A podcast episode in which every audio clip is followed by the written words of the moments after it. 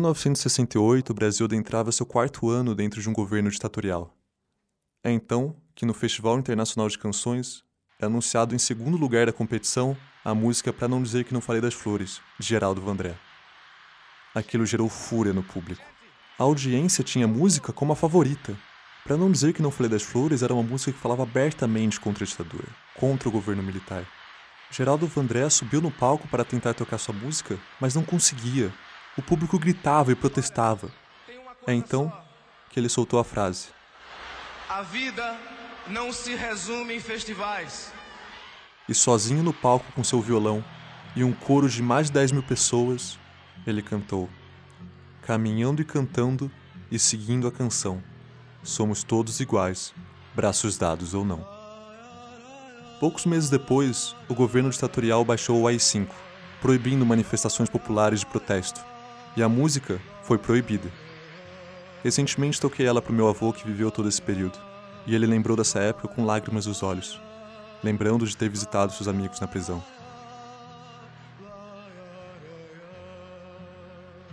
Esse é o tema dessa semana: protesto. Meu nome é Pedro Longo e esse é o Crônicas da Cidade. Então, meu, é...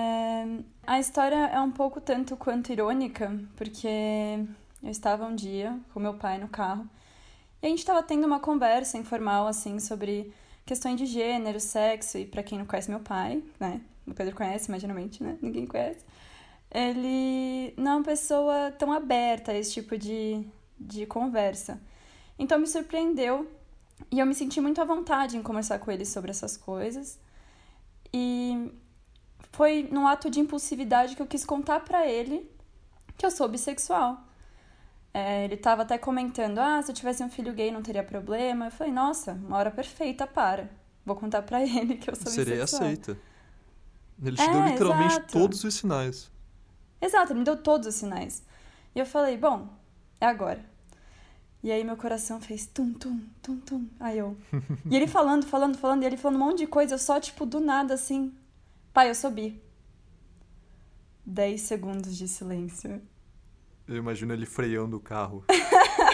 Eu imagino ele freando o carro e você tá, tá sem o cinto de segurança, você sai voando pela janela, tá ligado? Pelo vidro da frente, quebra o vidro, você sai voando e bate numa árvore. Foi quase isso, mas não tão dramático ou tarantinesco quanto, quanto o que você disse. Mas ele só, tipo, começou a me xingar horrores. Nossa. E aí eu tô rindo, mas não foi legal, óbvio, né? E aí eu não vou entrar em detalhes, mas foi uma situação extremamente desesperadora, eu me senti extremamente rejeitada, foi horrível. É, enfim. Com isso, nesse dia eu muito brava, muito chateada, muito mal, muito. Nossa, triste pra caramba, eu nem sei dizer, explicar o sentimento que eu tive naquele momento. Isso é uma coisa que eu acho que muita gente como eu tem dificuldade em entender por completo, porque, por exemplo, meu, nenhum, nenhum dos meus pais nunca me xingou na vida. Por mais bravos que eles ficassem, nenhum pai, meu pai nem minha mãe me xingaram. Pelo menos não de forma séria. Por brincadeira, tudo bem, mas de forma séria. Então é uma coisa que é muito difícil pra mim realmente compreender. Imagino pra muita gente também seja a dor que deve ser isso. Não, é muito pesado. Nossa, ouvir isso de um pai. Ainda mais quando é uma coisa que você é, né? Tipo, eu sou, eu quero ser aceita, sabe? Tipo. Enfim, ele, ele falou coisas do tipo, ah, você tá em cima do muro, ou onde foi que eu errei. Aquele tipo de discurso babaca. Enfim. Eu, muito brava, não queria ficar em casa, fui pra casa de um amigo meu. E no meio do caminho, né, no Uber, eu escrevi um poema. Ele saiu, assim, foi questão de cinco segundos. Tipo, eu fui escrevendo com sangue nos olhos e fui, foi indo, e foi indo, e foi indo. Veio em uma tacada só. É, veio numa tacada só. E aí, quando eu cheguei na casa desse meu amigo, ele olhou pra mim, desesperada. Ele sabia que eu gostava muito de música, ele tocava violão. Ele falou: Meu, vamos tocar, vamos expressar isso. E a gente musicou esse poema. É, depois a gente foi encher a cara. Aí- depois a gente foi pro bar encher a cara. A gente toca violão e depois enche a cara de cachaça. Exatamente. Aí, depois de uns dois dias mais calma, eu fui pra casa. E tava tendo um churrasco, uma festa, algo assim, com o pessoal da família e meu pai lá, todo felizão.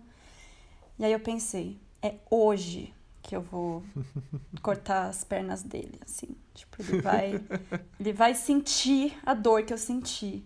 E eu vou cantar essa música pra ele. E aí, eu, meu, eu fiz um negócio, tipo assim, eu chamei a galera toda pra sala e falei, eu compus uma música. venha, família, família, vem, vem ouvir minha nova Venham, minha família, composição. pra cá, pra sala. E eu já sentindo assim, é hoje que vai rolar barraco, é hoje que eu vou ser expulsa de casa. E assim. Com, com ok, sangue nos né? olhos e uma satisfação inacreditável com esse pensamento. né? Quero que me expulse mesmo. Vem, vem tentar me tirar daqui. Nossa, mas eu tava muito crente que isso ia acontecer. Aí eu chamei todo mundo, né? Aí toquei uma música antes, só- pra tipo, olha, gente, né? Uma música bonitinha e tal, uma na vitória, Uhum. não sei o quê. Aí toquei a música que eu vou declamar pra vocês o poema dessa música. Ela chama Olhos de Preconceito e é o seguinte: O caos que você me deu fez a força em mim. Hoje sou eu quem manda na minha vida. Doeu, mas foi o fim, e a sua desabilidade fez marcar a rotina. Seus olhos de preconceito tiraram a minha liberdade. Meu sexo não te diz respeito, você só acredita na tua verdade. Tô cansada da tua cara torta, pedindo pra eu sair por aquela porta. Não se apaga o que um dia já marcou, suas palavras e suas armas me desamou. Seus dedos cheios de pecados apontados para mim não são nada além de um cenário da tua história ruim. Bom, esse foi o poema essencial para a música. Eu cantei, aí tem um refrão, repete, repetem algumas vezes o refrão, que é seus olhos de preconceito, né? E meu, eu olhei fixamente para ele enquanto eu tocava, e ele olhou assim fixamente nos meus olhos, e eu pensando, eu vou parar de tocar, ele vai surtar, tipo, vai surtar. E eu já pronta pra isso, já pronta pra guerra. Tipo, cara, vai surtar, eu vou surtar junto. E você foi um cara escroto que você fez isso comigo, sei lá o quê. E minha avó tava junto, tava todo mundo junto. Aí a parte irônica é agora, né? Que eu parei de tocar. Aí pareceu um filme, assim, tudo ficou parado, lento, tudo em câmera lenta, assim. Eu, eu vi algumas pessoas rindo, outras pessoas achando estranho. Aí eu olhei pra cara dele, ele abriu um sorriso e falou: Que música linda! Ele não entendeu que era pra ele, né? Ele entendeu, só que ele se fez de sonso. Sei lá, ele não quis causar, tipo, guerra, não sei, mas foi muito ridículo. Você. Você já chegou, você conversou, já algum dia já conversou sobre, sobre essa questão de novo com ele, sobre a sexualidade ou, É ou- quase que ou sobre a impossível. música? É quase que impossível. Ele usa isso contra mim. Quando a gente tá brigando, ele fala: Você é uma lésbica. E eu fico: Sou mesmo. Só pra, né, sei lá. Porra, vai E- se fuder. Tipo, meu sexo não te diz respeito, cara. E eu acho Você gostou do poema? Eu gostei. Eu gostei bastante. Eu acho que tem. Eu queria muito, muito. Eu, eu, eu sei que você não não tem como tocar ele pra gente, mas você você lia o poema e pra quem não sabe já é quase um bordão meu. Todo programa eu falo em algum momento. Pra quem não sabe, eu, eu sempre falo em algum, algum programa essa frase, mas mas para quem não sabe, a Joana ela canta muito, mas muito bem. É, se alguém quiser Ah. conhecer, ela tem um, um TikTok na qual ela só canta, basicamente. E ela também, ela ama o TikTok dela. E ela também tem um Instagram, na qual, na qual você pode colocar lá, na qual você pode ver nos stories salvos, nos destaques. Gente, olha que lindo, meu amigo. Ele faz a publicidade pra mim. Eu nem preciso fazer minha publicidade, entendeu? Ele já fala, só faltou falar meu arroba, mas ele fala meu Instagram, meu TikTok. Fala aí o arroba, é arroba Jonates com três S. Mas eu queria que você. Mas eu fiquei imaginando, será que você consegue só, só cantar um trechinho, talvez o refrão da música, só pra gente sentir? hein? Deixa eu ver aqui o que eu posso fazer. Vai ser a capela, né? Ah, tranquilo. Que é a parte que eu mais grito, na verdade, a parte que eu, que, é- que eu sinto mais é o início. O refrão, ele é mais baixo, mas eu, eu vou cantar e aí você vê o que você acha, enfim. O caos que você me deu fez a força em mim. Hoje sou eu quem manda na minha vida. Doeu, mas foi o fim. E a sua desabilidade fez marcar a rotina. Seus olhos de preconceito tiraram minha liberdade. Meu sexo não te diz respeito, você só acredita na tua verdade. Tô cansada da tua cara torta, pedindo pra eu sair por aquela porta. Não se apaga o que um dia já marcou. Suas palavras, suas armas me desamou. Seus dedos cheios de pecados apontados para mim não são nada além de um cenário da sua história ruim. Seus olhos de preconceito tiraram minha liberdade. Meu sexo não te diz respeito, você só acredita na tua verdade. E é isso. toda vez que toda vez que a Joana canta, eu sinto um, um pouco de arrepio. É sempre incrível.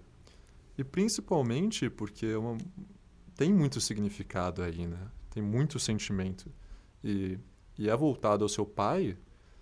É, é um caso mais específico, mas, poxa, tem uma coisa aí, tem, tem um sentimento que normalmente é reprimido que diz respeito a, a, a, toda uma comunidade, a todo um grupo de pessoas e que eu acho que você conseguiu colocar para fora de uma forma sensacional. Muito obrigada, Fê. Fico muito feliz de saber disso, sério. É, é duro cantar essa música, mas é muito confortante ao mesmo tempo. É onde eu extravaso, sabe? Me fala, me fala um pouco sobre essa dureza e também sobre esse conforto. É duro porque a gente revive, né, às vezes, quando a gente lê um poema, a gente canta, a gente conversa, a gente acaba revivendo certos momentos, então é duro por conta disso, mas ao mesmo tempo é, me dá uma certa sensação de liberdade poder cantar isso. É uma forma de eu extravasar, é uma forma é, sensível de eu mostrar para o mundo o que de fato eu estou sentindo, então isso me, me abre, me, me nutre, sabe? Me transcende. Então é estranho, é uma mescla dos dois. É duro, mas é confortante. Tem mais alguma coisa que você queria acrescentar aqui? Ah, o que eu queria acrescentar é que quem passar por, pelo que eu passei ou algo parecido, que tenha muita força, que não se deixe abalar, que não queira mudar pelos outros, seja o que você é. Nem se for seu pai ou sua mãe, não vale a pena ser infeliz para agradar os outros. Sei lá, esse é o meu recado, essa foi uma das lições que eu tive para minha vida. É isso. eu só queria terminar dizendo: eu conheço muitas pessoas que passaram por muitas dificuldades situações muito chatas na vida. É, infelizmente, eu conheço muitas. Poucas passaram pela quantidade de coisas que a Joana passou e menos ainda conseguem ter ter a força, o bom humor e essa esse Pedro, brilho. Pedro, vai fazer eu chorar. E eu tô chorando. eu tô literalmente chorando e esse brilho que ela tem. E é uma coisa que eu admiro muito. E espero que essa que essa música, que esse poema possa trazer um pouco disso para vocês também. E se te ajudar, acho que é muito legal. é isso. Obrigada.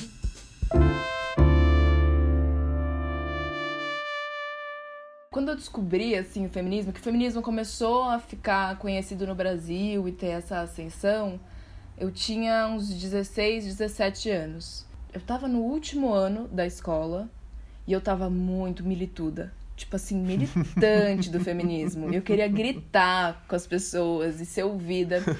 E rolou mais ou menos nessa época uma coisa no Rio que foi uma menina que foi estuprada por 30 caras, eu acho, alguma coisa eu assim. Eu lembro é, disso. Foi um negócio bem pesado. E aí o é, arquitetou-se um manifesto na Paulista. Enfim, e esse era um dia, foi uma quarta-feira ou uma segunda-feira, mas era um dia que eu tinha integral. E eu fiquei no integral nesse dia. E aí eu não sabia se ia na manifestação ou não, porque o integral me cansava, a gente tinha educação física e para mim acordar cedo era uma tortura. E aí eu, uma amiga minha me puxou e falou: "Não, Estela, vamos, vai, vai ser divertido, vai ser divertido, vai ser divertido". Era, você entende? Era um pensamento de milituda de Instagram. Vai ser divertido, tô aqui com uns negócios, a gente faz uns cartazes, É uma vem, festa. vem. É, exato. Vem, vem, vem. Mas aí tem eu que falei: ter um "Ai, pouco tá o clima bom". de festa também, né? Porque, claro, você tá indo lá pra uma, de certa forma, uma revolução, mas tem que ter um clima de festa também. É, eu acho que as manifestações que a gente faz hoje em dia tem, mas eu gostaria que não tivessem. Eu gostaria. Bem, mas é louca. Já eu vou entrar num Não, outro. tranquilo, tranquilo. A minha professora de coral dava carona depois do integral até o metrô, que facilitava muito, porque pra eu chegar na minha casa eu tinha que pegar um ônibus até a Faria Lima, e aí na Faria Lima eu tinha que pegar outro ônibus. E eu saía do integral umas 5 horas, quase 6 da tarde, e o trânsito na Raposo, naquele ônibus, era insuportável. Aí a, minha, a gente falou, Tarita, e aí, dá uma carona pra gente até o metrô, a gente vai na manifestação. Aí ela até tentou enganar a gente, falou, ah, eu acho que eu também vou. Aí no fim ela não foi, mas enfim, deixou a gente no metrô e a gente foi pra Paulista. Chegamos na Paulista, já tava toda aquela concentração lá no vão do MASP. E a manifestação de fato tem essa energia de festa e tem uma energia muito forte, que eu acho que é qualquer momento em que pessoas se juntam na rua tem uma energia muito forte. Então o carnaval eu acho que tem uma energia muito forte, a virada cultural tem uma energia muito forte. Eu acho que é esse, é esse poder que as pessoas unidas têm, sem querer ser tipo piegas. Não, e principalmente na Paulista. Paulista tem alguma coisa mágica em relação a isso. Sim. Manifestação e aglomeração na Paulista parece que tem outro significado. Aglomeração. Aglomeração. Coronavírus, hein? Ai, meu Deus. E aí a gente fez o, o cartaz e eu escrevi um cartaz que era Não calem a voz das mulheres. E aí eu peguei um batom vermelho que minha amiga tinha e eu fiz um X na minha boca. Então era assim, era realmente uma época que era, eu era muito milituda de Instagram e eu queria lacrar no Instagram. E eu faço essa autocrítica porque eu lembro que eu queria que tirassem uma foto minha na manifestação, porque eu queria ter essa coisa, eu queria poder postar nas redes sociais, olha como eu sou Sei. feminista, olha como eu tô ligada, olha Eu como tive amigas que apareceram na capa de jornais nessa manifestação. Sim, eu queria que fosse eu na época. Eu, eu tinha esse sonho, esse desejo, enfim, agora super desconstruí esse meu modo de pensar. Mas você, você pensava assim muito muito por uma questão de fama ou talvez seja por uma questão de mostrar para o mundo que você se preocupa?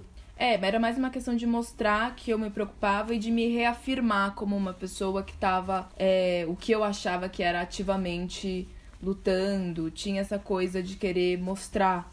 Não de fama de ser reconhecida, mas de mostrar para as pessoas. Eu entendo, eu, eu entendo a autocrítica que você faz para você hoje em dia, mas talvez seja severa, porque eu acho que talvez a gente sempre começa a parte da gente, a gente sempre começa em qualquer movimento social é, nos analisando primeiro e querendo no- nos indi- individualizar, porque a gente busca muito movimentos sociais para nos individualizar, para nos dar identidade, e eventualmente a gente acaba percebendo que o movimento é pelo coletivo e não por nós. E daí a gente muda a nossa cabeça a respeito do movimento. Acho que é um processo normal. Sim, total. Mas eu acho importante falar que eu reconheço que isso não era, porque senão parece Claro. que eu acho, nossa, super certo. Sim, eu, o feminismo foi criado pra mim, Pra mim mim. Pra eu ter uma identidade e mais ninguém. Só eu sofro com o patriarcado. Mas enfim, aí a gente, aquela super energia, eu com cartaz, aí eu lembro que também é, manifestação feminista tinha todo esse negócio. Aí a gente ficou de sutiã e era tipo, nossa, a gente é muito empoderada, a gente tá de sutiã, sei lá o quê. Aí eu escrevi, a minha amiga escreveu em mim, meu corpo, minhas regras. É, Era, foi total, tipo, militudas de Instagram. Mas foi, foi uma puta energia, foi um momento muito legal. E eu lembro da, de me sentir. A sensação de manifestação, quando você volta, é muito É muito boa. incrível, porque você se sente. E isso também na época do Bolsonaro, eu ia bastante em manifestação. E você se sente. É contra, obviamente, o Bolsonaro. Eu acho que ninguém vai pensar que você estava a favor. sei lá, você se sente muito acolhida, você se sente esperançoso. Porque é tipo, nossa, tem gente que pensa que nem eu, eu não tô sozinha, tem gente que anda comigo, e se acontecer alguma coisa comigo, eu espero e eu acredito que não vai cair no silêncio, não vai cair no esquecimento, as pessoas Sim. vão se movimentar. E aí, e tinha a polícia e eles fecharam só um lado da Paulista. Então o outro lado tinha carro passando, e aí a gente manifestando, e a polícia, e tava aquele ar de fim de tarde, tinha acabado de anoitecer. Então foi uma coisa realmente. E eu não quero dizer que manifestação é só mágico, porque manifestação é muito mais não, do que isso. Mas para mim, eu com 17 anos, acabando de descobrir o feminismo, tinha uma coisa muito mágica. E por isso que eu digo que talvez, eu, talvez tenha que ser um pouco festa. Não, isso não é o principal. Mas talvez tenha que ser um pouco festa porque é para celebrar vocês. O fato, vocês no caso, essa manifestação feminina, mas em qualquer tipo de manifestação. Celebrar os manifestantes que estão se unindo por alguma coisa. É, agora. Se achando. Eu já acho um pouco. Eu já acho um pouco agora que a gente tem que entrar num lugar de quebrar tudo mesmo, se a gente quer ser ouvido de verdade. Quero mais que prédio pegue fogo. É, eu acho que tem que tacar fogo em banco, tem que quebrar banco. Eu gostaria que as manifestações fossem assim aqui no Brasil. É, Mas eu entendo que não, que tudo bem, é, a gente ainda não chegou nesse lugar. Eu espero que chegue. Posso só fazer um paralelo entre é. o que você falou sobre a Paulista e agora que você está falando sobre essa manifestação que foi na Paulista, que eu acho que isso é um poder que a Paulista tem que é impressionante, que você falou como você parava para observar as pessoas e o comportamento humano e você meio que fazia isso de longe. Enquanto na manifestação você estava dentro. E, em primeiro lugar, a Paulista tem esse poder de te dar de tudo. Você pode estar tá só observando a engrenagem, você faz parte da engrenagem, mas observando o comportamento dela, como você pode efetivamente fazer parte de uma, de uma massa unificada, buscando sua identidade. Mas isso me fez pensar como na, nas vezes na qual você fica parada olhando para as pessoas e trabalhando esse seu lado de atriz e de artista, observando a todos, você também está, de certa forma, se encontrando. Assim como você busca uma identidade, busca fazer parte de um coletivo e se manifestar numa manifestação, ao observar essa engrenagem, de certa forma, de fora, só vendo, você também está se construindo e buscando. E esse é um poder incrível que a Paulista tem. E eu, eu acho realmente a Paulista é um lugar incrível. E essa coisa da manifestação, eu lembro muito dos carros passando e olhando a gente manifestando. E aí nesse, eles assumiram um pouco o lugar que eu tinha antes de ficar observando o todo. É isso mesmo. E por isso que eu não gosto tanto de ir na Paulista de domingo, porque eu acho que a Paulista aberta é, existe uma. É, é diferente porque tá um lugar de lazer. E para mim a mágica de ir na Paulista é de realmente eu meio que dar uma desaparecida. Claro. E ser engolida pela cidade. E entrar um pouco no meu. entrar em mim. Estando fora de mim. É bom sair de casa, é bom, enfim, fazer. É muito gostoso, adoro.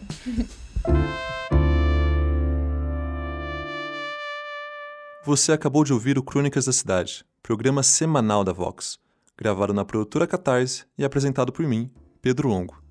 No programa de hoje tivemos a participação de Stella Barnabé e Joana Teis. Tenha uma boa semana e nos vemos semana que vem. Um abraço.